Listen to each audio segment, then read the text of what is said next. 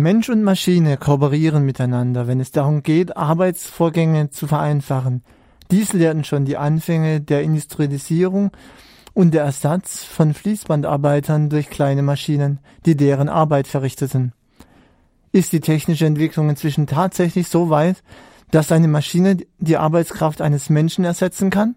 Radio-KIT-Reporterin Jennifer Warzicher hat sich mit Professor Michael Deckert vom Institut der Technikfolgenabschätzung des KIT über genau diese Frage in Bezug auf den Roboter Amar unterhalten.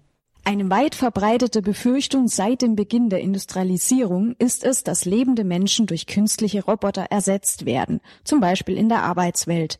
Ist das denn realistisch? Das ist durchaus realistisch und ich würde sagen, in der Automatisierung haben wir das an verschiedenen Stellen schon gesehen. Was die Arbeitsplätze angeht, finden wir da interessanterweise unterschiedliche Effekte. Einerseits kommt es zu etwas, was wir äh, Downskill nennen. Das heißt, es entstehen neben einem Roboter Arbeitszusammenhänge, die etwas niedriger sind von den Anforderungen für den Werker oder die Werkerin.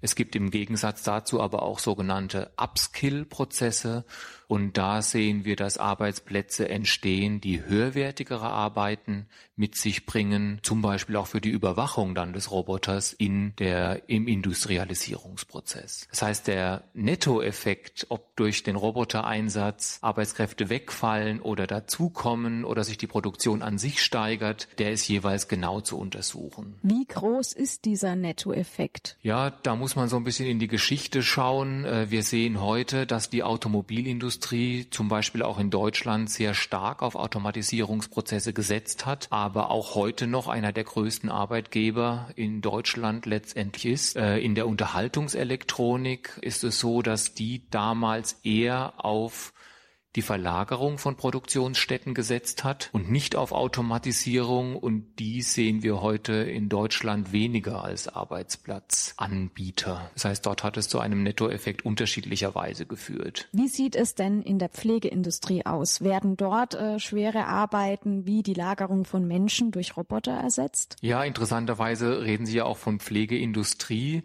Typischerweise rechnen wir dem Pflegebereich eher so den Servicedienstleistungen zu, obwohl natürlich natürlich im Bereich der Kritiker einige durchaus auch sagen, das ist ja fast schon industrialisiert, wie wir unsere Pflege organisieren. Robotersysteme sind da durchaus im Gespräch, meistens in Kombination mit menschlichen Pflegekräften, also nicht ein reiner Ersatz, wie wir ihn typischerweise auch an einem Fließband vorfinden, sondern eben in Kombination dass die gemeinsam arbeiten und kooperieren. Es gibt im Bereich des äh, Sportjournalismus durchaus auch schon sowas wie kleine Expertensysteme, die Ihnen den typischen kleinen Spielbericht eigentlich auch schon schreiben. Also wer hat welche Tore zu welcher Minute in welcher Halbzeit entsprechend geschossen. Und das ist so der Kleinbericht, den wir typischerweise aus den unteren Ligen in der Tageszeitung vorfinden. Wenn es jetzt darum geht, echte Interviews zu führen, dann wird es entsprechend schwieriger und es ist weniger das Spezialwissen, als das Allgemeinwissen, was die Herausforderung für die Robotik und auch für die künstliche Intelligenz darstellt. Das heißt, das Spezialwissen lässt sich typischerweise noch einfangen und ein Expertensystem, zum Beispiel im medizinischen Bereich, so ähnlich wie Sie einen Arzt fragt, wenn Sie mit einer neuen Krankheit zu ihm kommen, das lässt sich schon abbilden, auch in Expertensystemen. Wenn es dann aber darum geht, die Angaben, die Sie dabei machen, also wann Sie zum Beispiel Schwindelgefühle haben, und dann beschreiben, wann in der Lebenswelt ihnen das passiert, das zuzuordnen fällt einem Expertensystem typischerweise schwer. Übertragen auf Roboter bedeutet das, Spezialhandgriffe lassen sich relativ leicht operationalisieren und automatisieren das Allgemeine, was den Menschen ausmacht, dass er eben in einer leicht veränderten Situation immer noch weiß, was er zu tun hat, oder auch bei veränderten Lichtverhältnissen, bei anderen Geräusch, bei anderen Geräuschzusammenhängen, das ist eigentlich das, was die Herausforderung für die Robotik darstellt, dass die Systeme unter allen Bedingungen die Leistungen noch vollbringen können, für die sie mal gebaut wurden. Das heißt, ein Expertensystem ist ein Roboter, der Ähnliches leistet wie ein Arzt, aber diese Handlungsschritte nicht nachvollziehen kann. Ein Expertensystem kann im Sinne von einer Ja-Nein-Entscheidung das typische Frage- und Antwortspiel ersetzen, das jeder Patient mit seinem Arzt am Anfang führt. Sie kommen in die Praxis rein und dann fragt er, wie geht's Ihnen heute? Haben Sie Fieber? Dann sagen Sie ja, nein. Und dann läuft das Expertensystem in unterschiedlichen Ja-Nein-Entscheidungen äh, durch Ihren Fall quasi durch.